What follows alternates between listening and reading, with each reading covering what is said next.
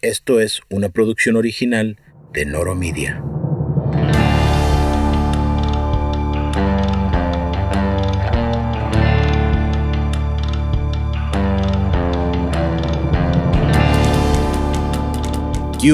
Bienvenido al Wild Wild Noro. Aquí vas a escuchar las historias de los aventureros del noroeste de México que se montan con riesgo al mundo de la innovación y tecnología. Porque a pesar de lo que piensen muchos, no todo en el Noro es carne asada. Mi nombre es Fernando Franco y quizás me recuerdes por mi One Hit Wonder podcast, El Valle de los Tercos. Soy un internacionalista sonorense viviendo en California desde hace más de 10 años, pero nunca perdí mi acento. Haz de cuenta que me acabo de bajar del caballo. Ahora, si tú compadre y comadre no sabes qué es el noro, déjame darte un puchoncito en Bring You Up to Speed. El Noro es el mero noroeste de México, esa región de la cual casi nunca escuchas nada en los medios mexicanos, y que incluye los estados de Sonora, Sinaloa, Chihuahua y las Baja Californias. Esta tierra es el viejo y salvaje oeste. Nadie llegó aquí y dijo, qué chingón está el desierto. Era inhóspito, la naturaleza no nos regaló nada y eso forjó nuestro carácter, el carácter noro. Y este es su pinche podcast.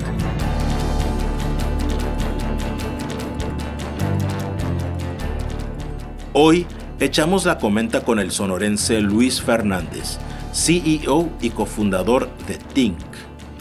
Luis combinó sus dos grandes pasiones y eso lo llevó a estudiar la carrera de ingeniería biomédica andar moviéndole ahí a los animales en, en, términos de andar abriendo lagartijas y todo ese rollo de la medicina y luego como digamos que viví la adolescencia en la época del internet en donde descolgabas el teléfono y el, y el internet se desconectaba y toda esa onda pues como que biomédica juntaba las dos cosas y pues por eso me decidí y eso afortunadamente mezclaba las dos cosas que a mí me apasionaban y me siguen apasionando.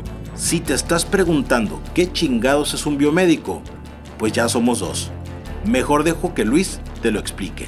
El ingeniero biomédico cuando trabaja en un hospital se encarga de mantener todo el equipo médico disponible, costo efectivo y seguro en todo momento. Es la persona que se encarga de, asegurar que el equipo médico, todas las máquinas, independientemente si son del doctor, del proveedor, si se los dejaron acomodato en demo y demás, o sea, es el cabrón o cabrona que se encarga de que las cosas funcionen como deben de funcionar.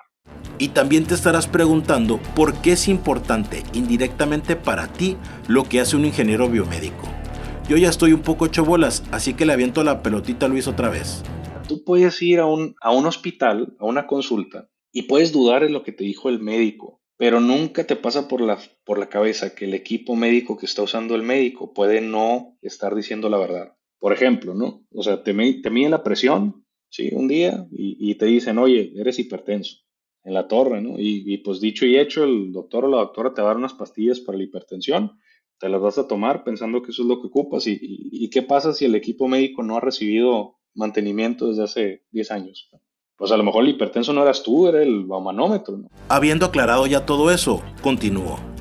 Luis era gerente en una empresa que ofrecía el servicio de biomédica en formato outsourcing. Era responsable de coordinar unas 40 personas y 35 departamentos de ingeniería biomédica en hospitales de todo México. Tómate un momento para imaginar cuántos equipos médicos tiene un solo hospital en su inventario. Ahora multiplícalo por 35. Gestionar todo eso era un caos y ahí fue donde se le prendió el foco a Luis y esta historia empieza a tomar forma. La solución a ese caos, un proyecto de intrapreneurship dentro de la misma empresa donde Luis trabajaba. Y este proyecto posteriormente se convertiría en Think, el startup de software que hoy dirige Luis. Ahora te estás preguntando qué es intrapreneurship. Al principio, ni el propio Luis ni su empleador sabían qué chingados era eso.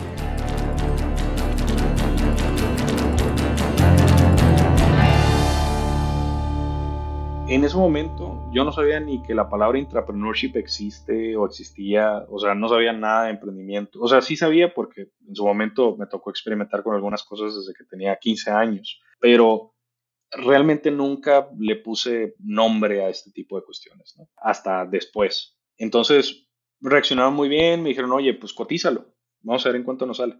Buscamos en su momento nosotros opciones ya construidas, o sea, oye, vamos a contratar uno ya hecho, ¿no? O sea, este, este tipo de sistemas se les conoce como CMMS, Computerized Maintenance Management Systems, que son sistemas para la gestión del mantenimiento, son sistemas computarizados digitales. Entonces, busqué un montón, creo que probamos como 90 softwares y todos eran o extranjeros, o estaban en inglés, o estaban XYZ, o estaban hechos en Estados Unidos o en Europa. Entonces dijimos, oye, pues en qué momento nuestros ingenieros van a poder utilizar un software que no está hecho para la realidad mexicana. Entonces, optamos por hacerlo nosotros y me acuerdo perfectamente bien que agarré una cartulina, literal, y me puse con un plumón así de que, a ver, quiero que aquí mismo tenga un botón y que de aquí se vaya para acá y que aquí el inventario tenga estos campos y así, o sea, una cartulina así grande que no me acuerdo dónde quedó, pero si la encuentro algún día la voy a enmarcar. Entonces, pues ya llego con, con varios proveedores, llegué con Salesforce, llegué con, no sé, con cuatro o cinco, y les dije, oigan, necesito esto, y con la cartulina, ¿no? Así. y pues ya, ¿no? Conseguí tres propuestas, la cara, la más o menos, y la bien barata. Y me autorizaron la bien barata. Entonces, órale, vas. al modo. Al, modo. Este, órale, vas, ¿no? Entonces, que eso pues me enseñó muchas cosas, ¿no? Eh, a partir de ahí, pues órale, ¿no? Entonces, pues ya, ¿no? La primera junta de arranque con proveeduría externa, ¿no? Entonces, pues ya, no véngase, mira, necesito este software, así, así, asado, bla, bla. Y ya nos entregan el primer prototipo y se lo ponemos enfrente a los, a los biomédicos y, oh, está horrible, y la madre, y, ahí empecé a aprender un poquito acerca de, de user adoption y todo este tema y pues me empiezo a follar un poquito acerca de, de que muchas veces las cosas que tenemos en la cabeza pueden funcionar bien, pero en la práctica es bien diferente. Y pues bueno, después de iterarlo, pues alguno, en aquel momento teníamos siete hospitales. Entonces lo estábamos probando en siete o en diez, no me acuerdo cuántos fueron, digamos, la muestra inicial. Y después de todo eso, o sea, ahora me da mucha risa, pero antes era muy frustrante cuando apenas lo estábamos implementando porque los ingenieros pues realmente no tenían de otra más que usarlo. Entonces, ¿por qué? Porque yo era su jefe. Entonces era así como que, oye, úsalo y, te voy a evaluar y los bonos van con base a, ello, ¿no? No, pero es está bien jodido y esto y lo otro y no, ni al caso y bla, bla. Entonces, pues te estoy hablando en, no sé, 2015, ¿no? Más o menos. Pues realmente después me di cuenta que lo que estaba haciendo era pues la parte iterativa, ¿no? o sea, de build, measure and learn, literalmente lo que dice Eric Rice en The Lean Startup, ¿no? Build, measure and learn, build, measure and learn. Nada más que pues ahí yo siempre he dicho que hemos sido muy bendecidos porque realmente no nos afectó el, el, tema, el tema de la curva de adopción usuaria no nos afectó porque pues el usuario no tenía de otra más que usarlo, ¿no? O sea, y lo tenía que usar a huevo. Pues ya no, o sea, digamos que, logramos una versión beta, este, que después ya fue escalando y, y eso nos, nos dio la oportunidad de crecer a, a 35 hospitales. Y la empresa utilizó ese software como, como una ventaja competitiva, ¿no? Que ofrecíamos el servicio de subrogación, pero ya con un software, digamos, de nosotros, ¿no? No un software extranjero. ¿Y qué consideras que para que se dé un proyecto de entrepreneurship dentro de un corporativo, qué consideras que deba de suceder? ¿Qué condiciones son las adecuadas para que se dé? Pues mira, creo que tiene mucho que ver también con el mindset del management. O sea, el hecho de que, de que me hayan aprobado un proyecto, eh, sobre todo algo nuevo y desconocido, no teniendo la certidumbre de que vaya a funcionar, tuvo mucho que ver. Eh, es, un, es un tema abierto a la perspectiva de quien dirige la empresa porque pues así como hay los, los ángeles inversionistas que le meten lana esperando a que esa lana pues vaya a terminar en el, en el basurero o, o, invertida y sin resultados o lo que sea, es decir, que te pegue una de 10 a las que les metes. Pues así yo creo que hay muchas empresas con pues, proyectos que suceden en el día a día. Yo creo que también es, es un willingness de la, de, de, la empresa hacia este tipo de proyectos. O sea, que es decir, que estén abiertos a la innovación y que la innovación sea realmente un valor de la empresa, que exista la voluntad y la oportunidad de, de los colegas y los colaboradores hacia, hacia la propuesta de este tipo de proyectos, porque pues muchas empresas desafortunadamente tienen management que, que, muchas veces hasta te, te, da miedo platicar con ellos, ¿no? Así como que ching, o sea, quiero, quiero proponer esto, pero pero no sé si se puede, o no sé si me vayan a batear, o no sé si me vayan a correr, o sea, y, creo que ese, que, ese vínculo de confianza es, el que muchas veces anima a una persona y también pues muchas veces hasta, hasta lo tiran al loco a uno, ¿no? Así de que, ah, sí, hombre, o sea, este proyecto en su momento yo se lo había planteado a tres personas y esas tres personas no, no habían hecho mucho por, por el proyecto, que en su momento pues sus razones habrían de, de, haber tenido por cuestiones de enfoque, por cuestiones de tiempo, por cuestiones de interés o lo que sea. Pero realmente pues no me di cuenta que en ese momento estaba pichándole a alguien, ¿no? O sea, y estaba pichándole a alguien para que le metiera lana y tiempo y disposición y, y X y Z, ¿no? Entonces creo que willingness, el tema de cultura también es un tema. Por supuesto el tema de recursos, el tema de mindset, o sea, también abiertos a, que el fracaso es una, es muchas veces una lección y esa lección también es experiencia y es parte del crecimiento de una empresa. Y eso, yo creo que con eso yo pudiera decir que, que, es parte esencial de, de, poder generar un entrepreneurship. Por lo menos fue, lo que sucedió en mi, en mi caso. Oye, algo también que me llama la atención ahorita que estabas hablando, o sea, de que lo habías planteado en otras ocasiones anteriormente y que no se dio. ¿No? A lo mejor por un motivo de enfoque, decir, no, pues no vamos a experimentar, cabrón, nos vamos a enfocar en lo que estamos haciendo. Y por ejemplo, por lo menos en, eh, por ejemplo, en Silicon Valley se escucha mucho eso de que el enfoque, el enfoque, el enfoque, el enfoque, este, pero al mismo tiempo creo que también se puede argumentar que el experimentar también tiene un lado positivo, ¿no? Este, y no necesariamente es una distracción, siempre y cuando tal vez se haga con mesura y decir, bueno, me enfoco el 90% del tiempo y un 10% utilizo para experimentar. No sé, ¿qué opinas tú al respecto? Pues mira, hay, hay dos cosas. Una cosa es tal vez, o sea, no es, y de hecho muy seguramente fue así. O sea, no todo estaba del lado del management, sino también muy seguramente estaba del lado de mi madurez como, como emprendedor, como profesionista, en donde tal vez, no sé cómo, o sea, si tal vez si, si me escucho ahorita hablar en aquel momento hubiera dicho, estás pendejo, ¿no? ¿Cómo se te ocurre, no? Llegar con una idea así, ¿no?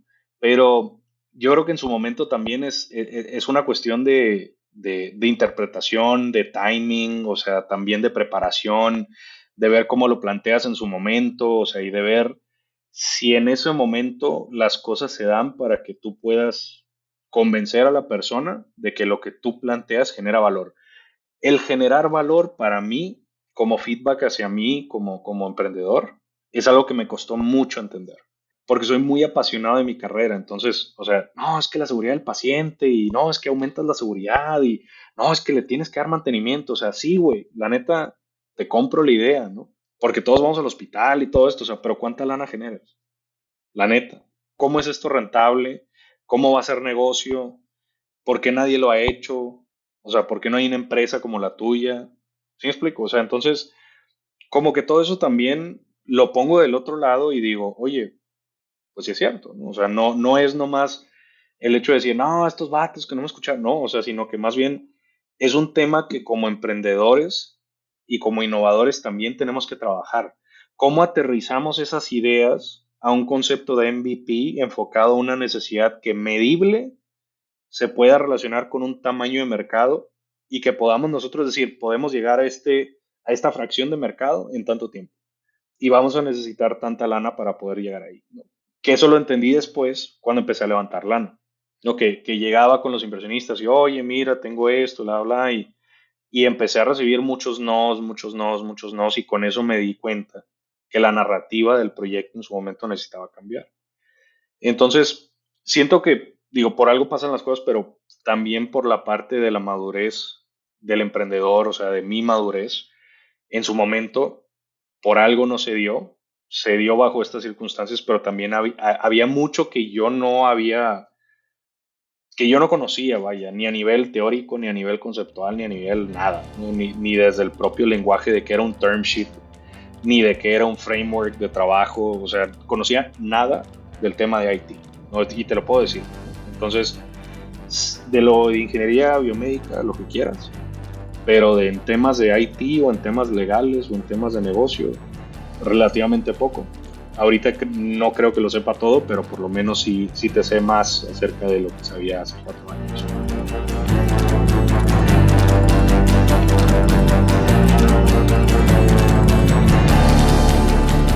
Así como Luis combinó sus dos pasiones en la vida para lanzar su startup, hay muchos otros chingones del Noro que la están rompiendo en diversos sectores. Noro Media continúa con la entrega de nuevos episodios de su docuserie titulada En el Noro, donde te presentan los proyectos y movimientos de Hermosillo que están inyectando enjundia a la ciudad. En el episodio 3 conocerás a la comunidad creativa de la Ciudad del Sol. En el 4 te subirás a la ola del desierto y surfearás en el pavimento con la comunidad BMX y Skater. Y en el episodio 5 te vas a delitar la pupila con el street art que se apropió de las calles de Hermosillo. Vete fierro a noro.mx para watchar los episodios o visita el canal de Noro en YouTube. Y que la voz del noroeste suene más fuerte, chingao.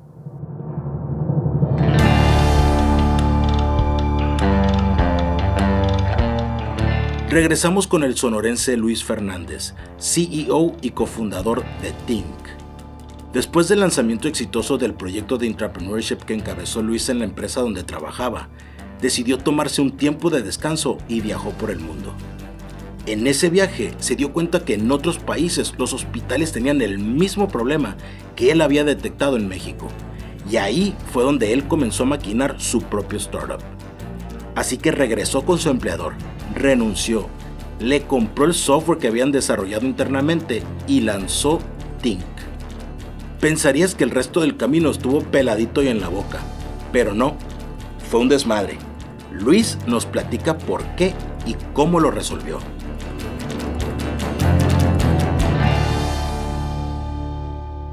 Y así el primero de enero del 2018, pues empecé una compañía de software siendo ingeniero biomédico y eso fue un caos rotundo. ¿no? Sí, me imagino. Un desmadre, fue un desmadre. Este, yo, yo, me acuerdo que estaba así con mi bandera de vamos a comernos el mundo, ¿no? Y, y a la madre que uno, sé, el día que empezamos a, a, entrevistar a nuestro primer desarrollador y, oye, ¿y tú en qué lenguaje este programa? No, pues Python con PHP y a la madre. Y tú, ¿no? Pues este SQL con la chingada. Y, ¿no? Pues, Salud me di cuenta que no sabía nada. O sea, estaba, estaba en una compañía en donde no entendía nada. Pero creo que sí sabías, ¿no? Estabas emprendiendo sin saberlo. Siento que hay mucha gente que piensa que un emprendedor tiene que tener ciertas cualidades o piensan que no tienen las cualidades para emprender. Como tú, ¿no? Dices, no, pues yo, yo soy un biomédico, pero realmente tenías ese know-how y no lo sabías, tenías el know-how para emprender. Así es. Y, creo entonces que muchos lo han de tener, pero no saben que lo tienen ahí enterrado y que tienen la capacidad de emprender y lanzar algo propio, pero lo desconocen. O sea, tú estabas haciéndolo sin, sin saberlo realmente. Sí, y como te dije hace ratito, o sea, yo no sabía que el término intrapreneurship existía, pues it's, it's a thing, pues. Y creo que o sea, muchas empresas tampoco saben que se puede hacer esto, ¿no? O sea, que, que puedes crear una unidad de negocios que el día del día de mañana se puede convertir su propia compañía y, y, me gustaría hacer un, un, o sea, me gustaría que conversáramos más acerca de este tema porque creo que, creo que es un tema importante en el desarrollo económico del, del país, ¿no? O sea, que, que existe mucha posibilidad de generar emprendimiento, innovación desde adentro hacia afuera, no necesariamente de afuera hacia adentro, ¿no? Que hay mucha gente con mucho conocimiento técnico, como en su momento lo, lo fui yo, que realmente no teníamos ni, ni la más o sea, remota idea de que pues, esto, esto podía generar algo, ¿no? Y que también había otras empresas que en su momento podían consumir de lo que nosotros estábamos haciendo, ¿no? Y, y gracias a Dios, pues el día de hoy podemos decir que, que damos empleo a personas por esta razón, que hemos levantado inversión. Oye, y pues pasaste por todo ese proceso y me decías que al principio era un desmadre. ¿Por qué sientes eso ahorita viendo hacia atrás? En su momento, el tema de IT fue un reto.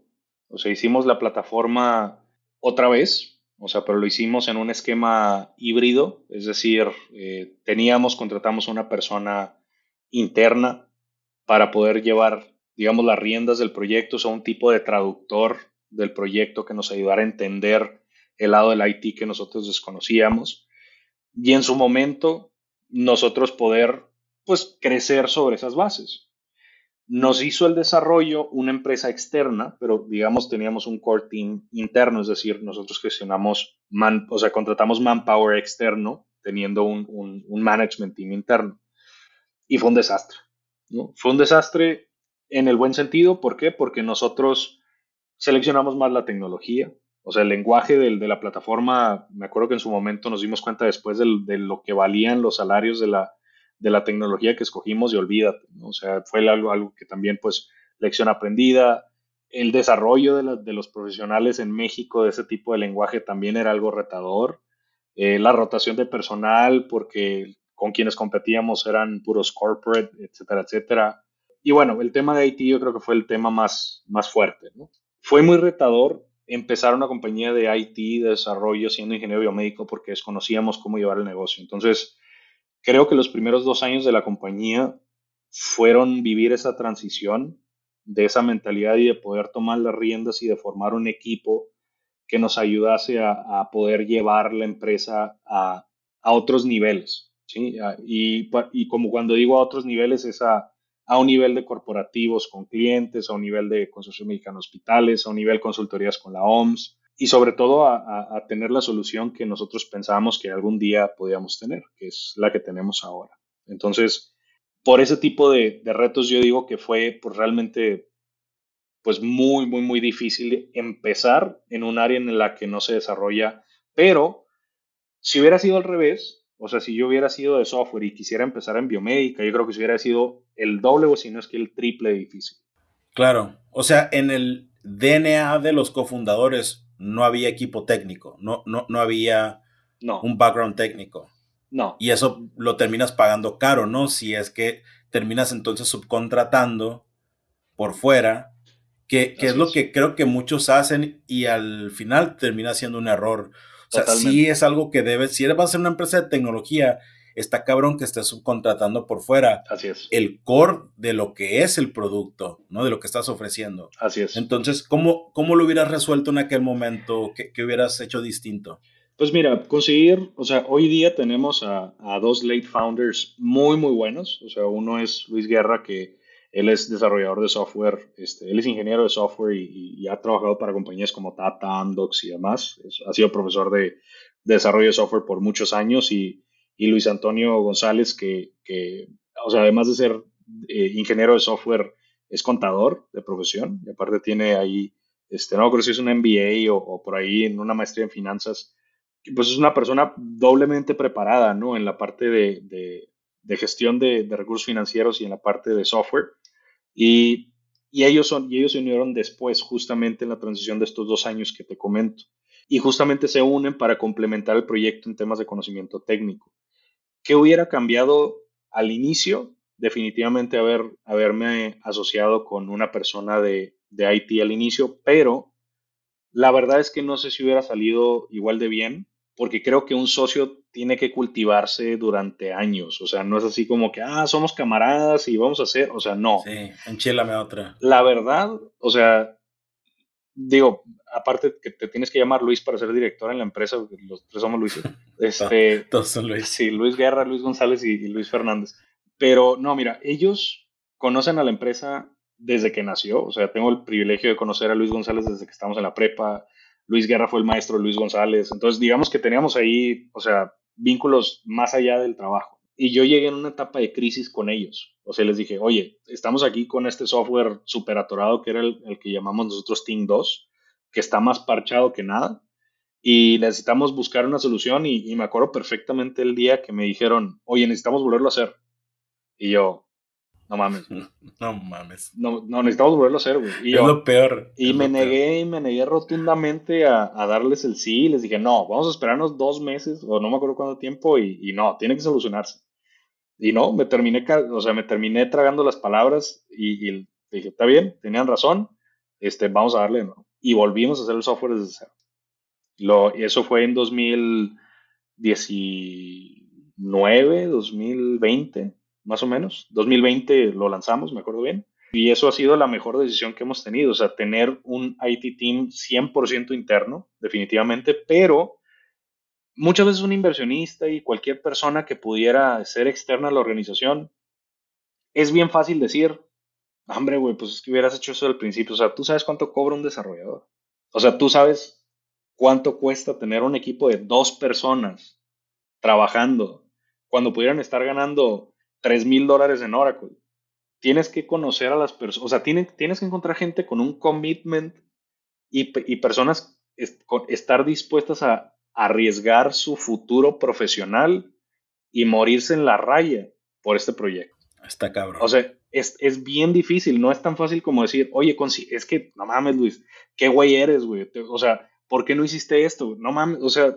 ¿sabes cuánto cobra un desarrollador del nivel que nosotros necesitamos? O sea, o sea, sabes de lo que estás hablando, ¿sí me explico? O sea, y, y, encontrar esa persona que te complemente en un sentido de IT, que esté dispuesto o dispuesta a arriesgar el futuro como tú lo estás arriesgando, es, es bien difícil. Entonces, yo no sé si hubiera podido cambiar algo de lo que hicimos porque lo pienso y digo, la neta está muy cabrón. Oye, y aparte que te caiga bien.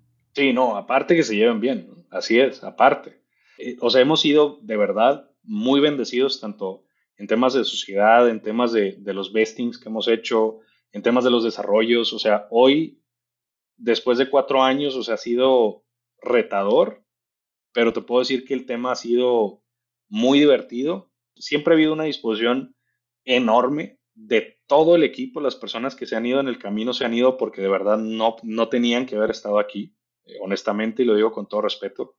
O sea, estas personas debieron de haber estado haciendo otras cosas en, en, otras empresas.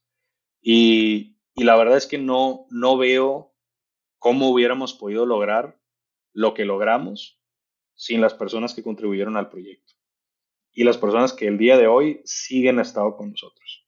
¿Algún podcast, libro, newsletter que nos puedas recomendar que te agregue valor y que consideres que le agrega valor al público? El libro de Crossing the Chasm de Geoffrey Moore yo creo que es una Biblia. Fuera del contexto religioso, creo que es un, es un libro que cualquier startup tecnológica debe de leer. Define ultra bien los diferentes tipos de usuario, de prospectos o de clientes, define muy bien el tema de niche marketing. Y es un libro que a mí me ayudó muchísimo a entender qué es lo que debemos de hacer para hacer growth marketing y niche marketing. Para mi punto de vista es algo que, que, nunca hubiera imaginado si no leo el libro. Eh, y es algo que para nosotros en el, en, el, en el, proyecto, por ejemplo, que tenemos con Consorcio Mexicano Hospitales, o sea, que son un grupo de, de hospitales que pertenecen a, a, un mismo nicho, digámoslo así, me ayudó a entender que ese es un mercado. ¿no? O sea, no, no es que los hospitales privados sean un mercado, no. E, ese es un mercado. ¿no? ¿Y por qué? Porque tienen la posibilidad y la facilidad de hablarse entre ellos. Tú puedes tener dos hospitales privados en la misma ciudad y si no tienen la posibilidad de hablarse entre ellos, estás hablando de dos mercados distintos. Y esa analogía para mí me, me, hizo mucho sentido porque cuando hablas de marketing um, eh, mouth to mouth, o sea, todo lo que es referencias y todo esto, creo que vale mucho la pena. Y por supuesto, o sea, lo relacionado a Tim Ferriss, o sea, su, su, su newsletter es muy valioso, algunos podcasts que tiene él son muy buenos y creo que con eso los dejo.